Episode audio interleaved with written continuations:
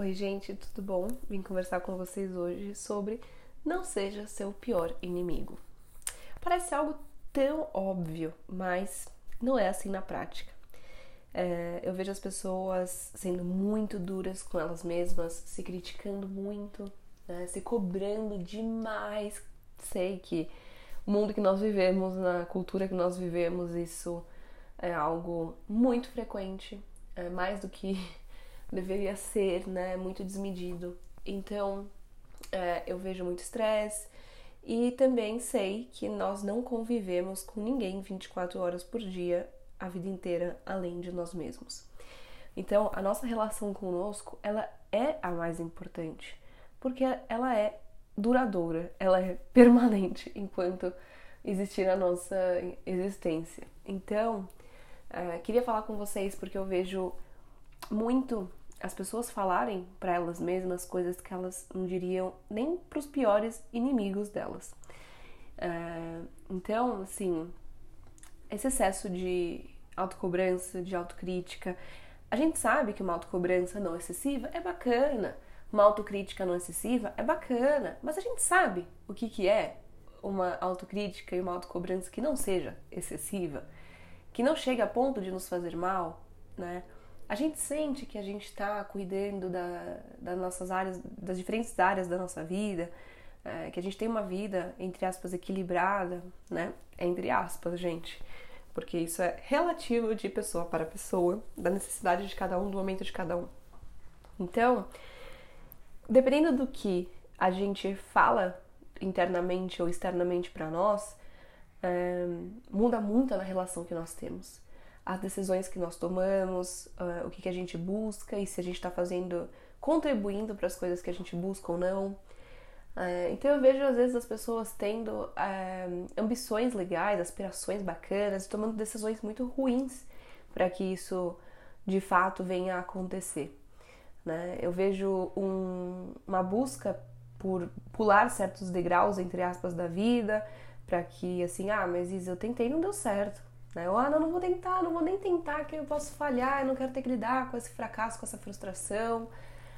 É, só que a gente, nessas horas, muitas vezes esquecemos, a gente tem aí muito do imediatismo hoje em dia, né? A gente, por exemplo, eu tava pensando, quando eu era adolescente, não tinha essa coisa de WhatsApp, de Instagram, de Facebook, etc. E para falar com, com as pessoas, não, Foi, foi o primeiro momento em que eu vi que existia, começou a existir aquela coisa imediatista da troca, né? Assim, quando eu tava já no começo, vai, começo da minha adolescência, começou a ter o MSN e tinha aquela coisa de chamar a atenção, né? E aquilo tinha um significado diferente do que hoje tem, né? Porque o MSN estava no computador, as pessoas não estavam sempre na frente do computador, né? Então a gente tinha muitos momentos off de estar sempre vendo o que as pessoas estão fazendo e produzindo e etc. Então, é, eu vejo, assim, também, antigamente, quando você queria conversar com uma pessoa, você ligava pro telefone fixo dessa pessoa. É, se a pessoa estava em casa e disponível, você conseguia falar. Hoje, ah, não, não vou ligar, vou mandar um áudio, né? Quando. E aí a gente manda e já fica vendo, será que a pessoa viu, será que a pessoa não viu, né? Qual foi o último visto dessa pessoa, não sei o quê, né.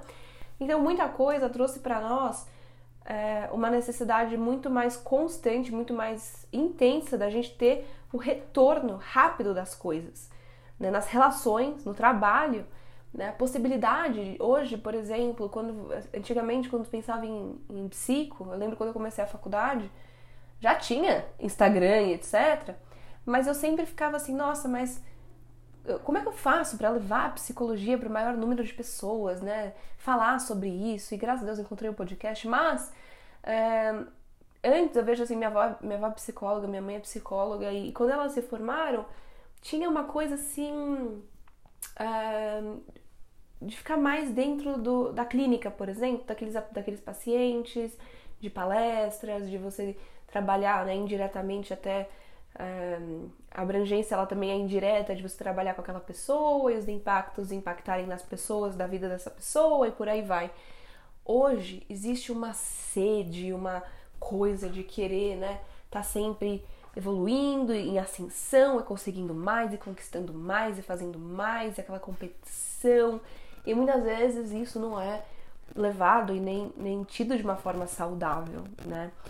Então, gente, às vezes a competição que nós criamos conosco, porque sim, é importante que a nossa comparação ela seja feita conosco. Né? Já falei sobre comparações e a gente sabe que uma comparação com outras pessoas ela é totalmente infrutífera, ela não consegue abarcar pontos o suficiente para que exista uma comparação e não faz nem sentido, sabendo que cada um tem a sua trajetória, a sua realidade, a sua história. Então, ao mesmo tempo que nós somos uma boa referência para nós mesmos, a gente tem que tomar muito cuidado da forma como a gente leva isso, né? Porque senão a gente se torna é, uma a gente cria uma competição muito desgastante emocionalmente. É, e isso não é isso não é uma coisa que é sustentável, tá? E falo isso por mim também, né? Gente, eu, eu sempre assim, tem gente que já falou pra mim que é muito importante a gente falar muito voltado pro outro quando a gente tá falando. Mas eu gosto de me incluir, porque eu acho que estou, estamos todos na mesma enquanto seres humanos, cada qual com as suas individualidades, mas tem muito que, que eu vejo na minha vida e que eu acho importante trazer para vocês não é porque a gente estuda sobre um assunto e gosta de falar sobre um assunto que a gente não observa isso conosco e que a gente muitas vezes não cai na mesma. Então, é, eu quis trazer isso para vocês porque ao longo da minha vida eu me vi fazendo isso por coisa, por motivos diferentes inúmeras vezes, né? Sempre com aquela coisa de, ah, eu, eu como sempre gostei de me usar como comparação falava, não, mas eu preciso estar melhor que ontem. Só que a gente sabe que a vida não é linear. As coisas não são lineares. Psicologicamente falando, assim, a gente tem dias ruins e dias bons. Não é porque um dia a gente estava num dia bom que então sempre vou ter um dia bom. Não é porque um dia nós estávamos tristes que a gente sempre vai estar triste. Entende? Então a gente sabe o quanto as emoções, né, o quanto, o quanto os nossos, os nossos sentimentos, eles é, não são uma constante. Eles estão interligados com o que está acontecendo conosco, a forma como a gente está interpretando e agindo perante a isso. Então, gente, muitas vezes a gente é, se coloca numa relação conosco de muita frustração, de muita decepção, de muita raiva, né, de muitas chateações. É, e cuidar disso é muito importante. Eu sei que muitas pessoas já passaram por enormes decepções. A maior parte das pessoas já passaram por enormes decepções com pessoas muito importantes na vida delas. E isso é, traz sim consequências para nossa relação conosco. E quero, não, não queria deixar, sei que eu estou focando na relação individual nesse podcast, nesse episódio, mas eu acho que isso é um ponto é, de extrema relevância, porque isso sim impacta também na nossa relação conosco, e isso é algo extremamente importante de ser trabalhado, porque eu vejo que isso muitas vezes é carregado por décadas na vida dessa pessoa, os impactos daquela decepção, daquela tristeza, daquela frustração, daquele trauma.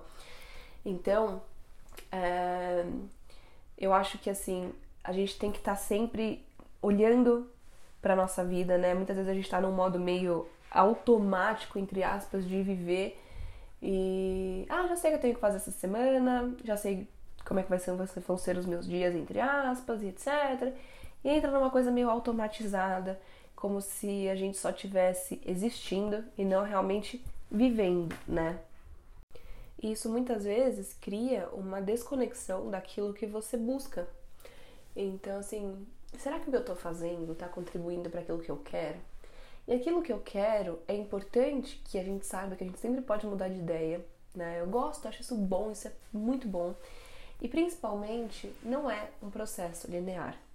É, a gente, às vezes, as pessoas falam, mas Isa, eu faço tudo certo e as coisas dão todas erradas. Calma, o que, que, tá, acontecendo? Por que, que tá dando errado? O que, que tá dando errado? De que forma? O que, que você aprende com isso? O que, que você tira disso para você? De que forma você age perante a isso? Então, por exemplo, eu tenho estado extremamente animada, extremamente feliz com os podcasts, né? Com, com os episódios, etc. É uma coisa que eu sinto que eu posso levar a psique, eu gosto muito de falar, eu gosto de levar a psique para o maior número de pessoas possível, né? Psicoeducação é muito importante. É, trazer tudo isso, falar de todos esses assuntos, é uma delícia. Mas meu podcast, assim, tem dias que tá uh, numa posição tal, outro dia isso cai, outro dia isso sobe. E assim, gente, é claro que quando eu vejo que caiu, eu falo, ai, que pena, né? É tão legal quando vai subindo, isso vai te animando, etc. Mas o meu objetivo não é estar ali, número um, putz, muito bacana, claro que é legal, claro que eu quero, mas o meu objetivo é levar psico para o maior número de pessoas. E quando a gente se alinha com o nosso objetivo dentro daquilo que a gente busca, a gente aproveita o percurso também. E não só o resultado. Né? Isso eu acho muito importante. Então tem gente que fala assim para mim, Isa, mas uh, o meu objetivo é me formar na faculdade, vamos supor. Tá, mas isso vai, isso vai ser consequência do, do que você vai fazendo ao longo do curso, né? E com isso, você vai fazer o quê? Porque a gente tem que entender de que forma isso se configura na vida. Tá, você quer se formar na faculdade para quê? O que você vai fazer com isso? Você vai ter lá o diploma na tua mão. E aí? O que você quer com isso? Né? Isso precisa, gente. Então tem gente que fala isso, meu objetivo é ganhar dinheiro. Para quê? O que você quer com o dinheiro? O que ele vai te trazer? Como que você quer ganhar esse dinheiro? De que forma? Né?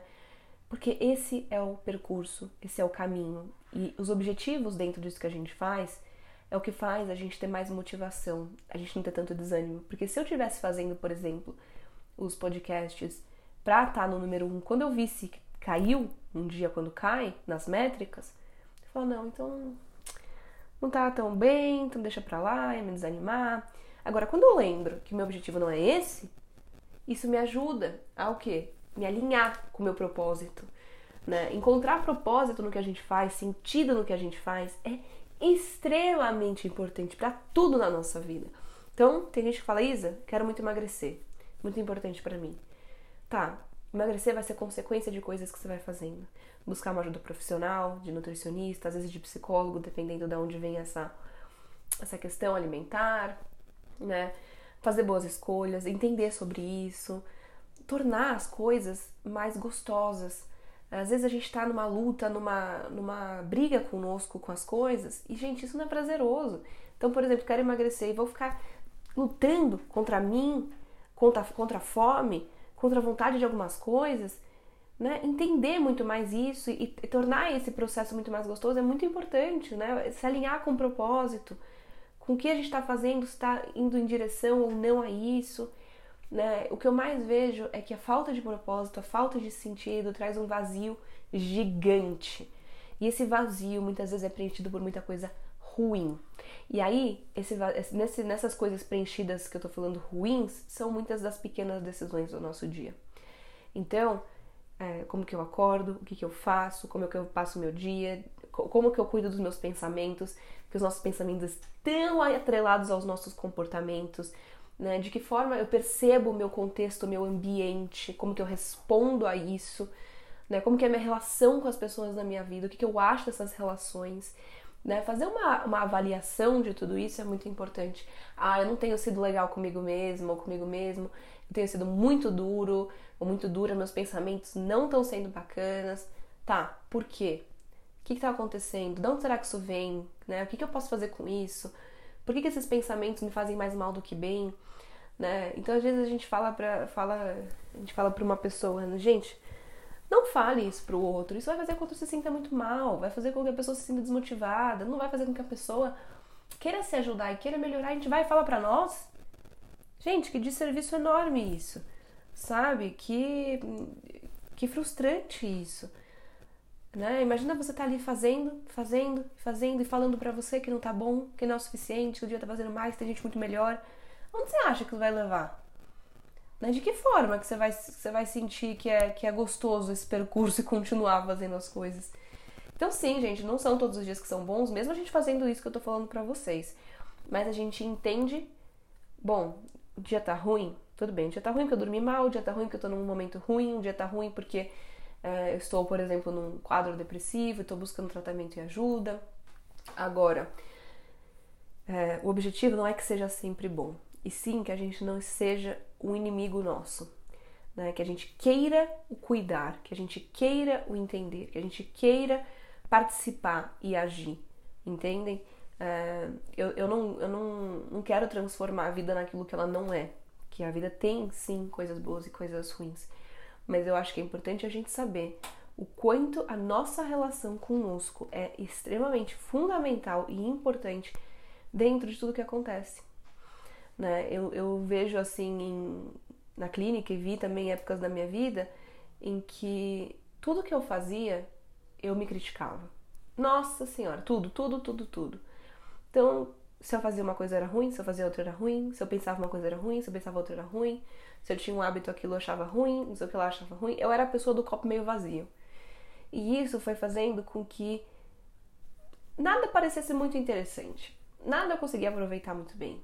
Nada era prazeroso. Mesmo coisas que as pessoas diziam que era muito prazerosa, eu falava, não é, não é, não tô achando. Porque eu não estava gostando do que estava acontecendo dentro, então não importava muito o que acontecia fora. Então, às vezes eu vejo as pessoas achando que elas precisam mais conquistar coisas e ter coisas, porque elas acham que ter vai fazer com que elas sejam. E não vai. Sabe, gente? É, sim, uma bolsa é uma bolsa, um celular é um celular. Essas coisas são gostosas? São, mas isso não faz com que, por exemplo, a relação com você se torne melhor porque você conseguiu comprar ou ter ou fazer X ou Y. Né? Exemplo, viagem. Muita gente fala que, ah, eu quero muito viajar o mundo. Imagina viajar o mundo sendo o seu pior inimigo? Viajar o mundo do lado de uma pessoa que você não gosta? Então não adianta. A relação conosco ela tá sempre acompanhando, mesmo em coisas das quais a gente quer muito fazer. E se ela não está sendo bem cuidada, se ela não está sendo é, acolhida e, e, e observada e analisada por nós, não adianta essa busca incessante, porque sempre vão ter novas coisas no mundo, sempre vão ter coisas bacanas que a gente quer, sempre vão ter coisas que a gente quer fazer, que a gente quer conquistar. Legal, isso traz movimento. Mas a gente não pode esquecer da importância do que acontece dentro, porque isso também está em constante movimento. É, e isso muda tudo que acontece fora. Então, assim, é, eu até vou dar um exemplo para vocês que eu acho que. Não, acho que eu já deve ter comentado em algum episódio. Né? Em novembro, fazia muitos anos, fazia muitos anos que eu não viajava. Nunca fui uma pessoa muito fã de viagem. Eu gosto de estar em casa, da rotina, das coisas. Né? Eu gosto muito de estar no Brasil, gosto muito do Brasil. E fui viajar em novembro e eu me surpreendi muito negativamente comigo. Fiquei muito chateada porque eu vi o quanto eu não trabalhei, não olhei para o que isso representava para mim. De que forma que eu achava sobre isso? Eu só tinha na minha cabeça que, ah, não faço isso há muito tempo, todo mundo fala que viajar é uma coisa legal, então vamos lá. E eu desconsiderei totalmente que o meu histórico é, sobre viagem, sobre o que eu acho disso, não era algo muito bom para mim. E eu decidi ignorar né, isso na minha cabeça. Falei, não, não vou olhar para isso, vou focar nessas outras coisas, que isso é bacana, e vamos lá. E eu passei 10 dias fora e os 10 dias eu fiquei mal. Eu chorei muito, tive muita ansiedade e eu comecei a perceber que se eu não olhar para o que eu sinto, que eu penso, que eu acho, eu não vou conseguir aproveitar coisas que as pessoas, inclusive coisas que eu quero, né? Ou coisas que a gente sabe que a vida tem a oferecer de bacana. Então, gente, não é uma situação boa que faz a situação boa. É o que a gente pensa, é como a gente interpreta, é como a gente vê. É, por isso que eu tô falando para vocês o quanto antes, é, assim, eu sei que a vida tá constantemente acontecendo, a gente não tem essa separação é, no dia a dia e etc. Mas mais do que você ter na sua cabeça as coisas que você quer ter, veja se você tem a relação com você que você gostaria de ter. Veja se você tem, se você traz para você acolhimento e entendimento ou se você traz para você uma briga, uma frustração, é, se você sente que você está sempre indo contra aquilo que você pensa, aquilo que você acha, aquilo que você sente, você sente aquela raiva de você mesmo. Isso precisa ser trabalhado, isso precisa ser olhado. Então, isso muito mais é um episódio de alerta do que qualquer outra coisa, tá? Porque em todas as fases da sua vida, todos os dias da sua vida, você vai estar com você. Isso pode ser uma coisa muito boa ou muito ruim, dependendo das decisões que você toma perante a isso, tá bom? Eu espero que vocês tenham gostado e eu vejo vocês no próximo.